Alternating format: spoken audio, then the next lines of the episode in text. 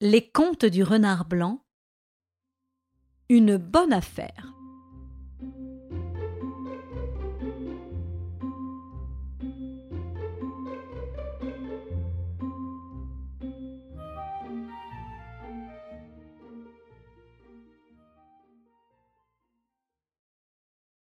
Un ours, nommé Martin, vivait au fond d'un bois.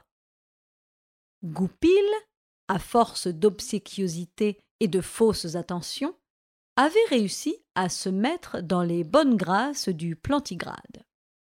Lorsque Goupil rencontrait Martin, il lui demandait des nouvelles de sa santé, et il s'empressait à lui indiquer les endroits où il trouverait du bon lard fumé ou des bons pots de miel.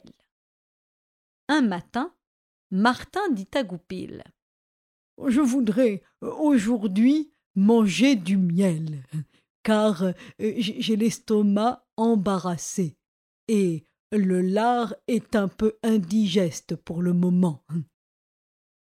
J'ai ce qu'il te faut, répondit le renard. Je pars devant pour préparer la chose, et quand je crierai Bon appétit, Martin tu n'auras qu'à arriver, et tu te régaleras tout ton saoul. C'est une bonne affaire. Goupil s'approcha d'une ruche d'abeilles en pleine effervescence. Et comme il était convenu, il appela notre ours. Bon appétit, Martin.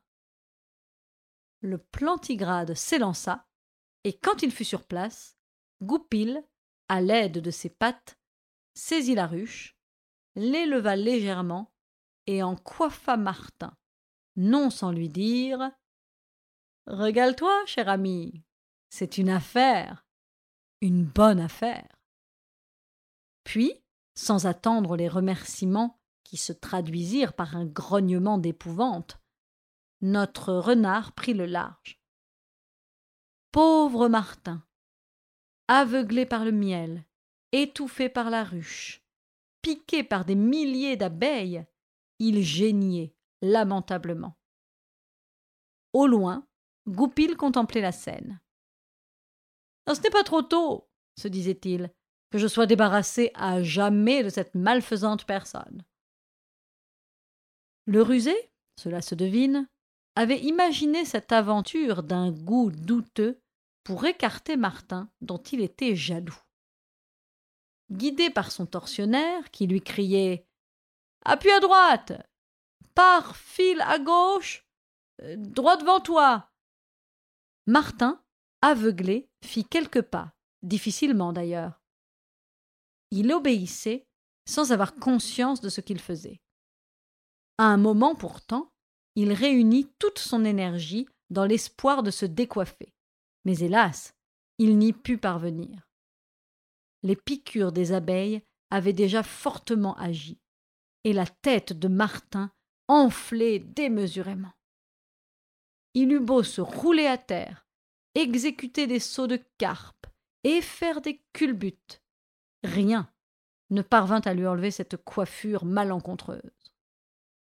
Heureusement encore qu'elle était en paille, et que, grâce aux interstices, l'ours pouvait tout de même respirer. Goupil, qui exagérait toujours un peu les tours qu'il faisait à ses semblables, mit à cette aventure une obstination toute particulière. Saisissant un pot de peinture, il dessina sur la ruche des yeux, un nez, puis une bouche. Et cela donna à la coiffure de Martin un aspect vraiment fantastique. Martin ressemblait à un monstre antédiluvien. Son passage dans le domaine fut accueilli par des cris d'effroi et d'épouvante. Sa promenade dans la forêt eut le même succès.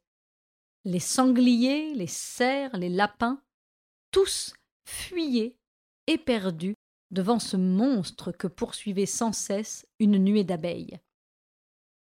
Dans un coin du bois, Goupil riait à se rouler devant les gambades du malheureux Martin. Après une randonnée qui dura deux heures, l'ours tomba de fatigue au pied d'une taupinière. L'habitante du lieu eut pitié de lui. Elle le fit accroupir sur l'herbe, et, grimpant sur la ruche, elle en entama les mailles à l'aide de ses dents pointues et de ses ongles acérés. Une heure de travail, et la tête de notre bon ours était dégagée. Hélas, pauvre Martin, comme il avait dû souffrir. Des centaines de piqûres couvraient sa face démesurément enflée. Ses yeux étaient fermés, sa tête pesait trente kilos, et c'était si lourd qu'il avait peine à la soutenir.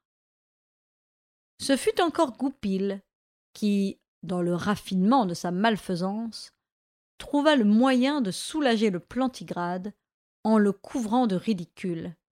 Et voici comment. Il lui procura, pour véhiculer sa tête, un petit chariot en bois, dérobé par lui quelques jours avant à la ferme. Bon appétit, Martin cria Goupil en guise d'adieu. Et il laissa, abandonné à lui seul, son souffre-douleur.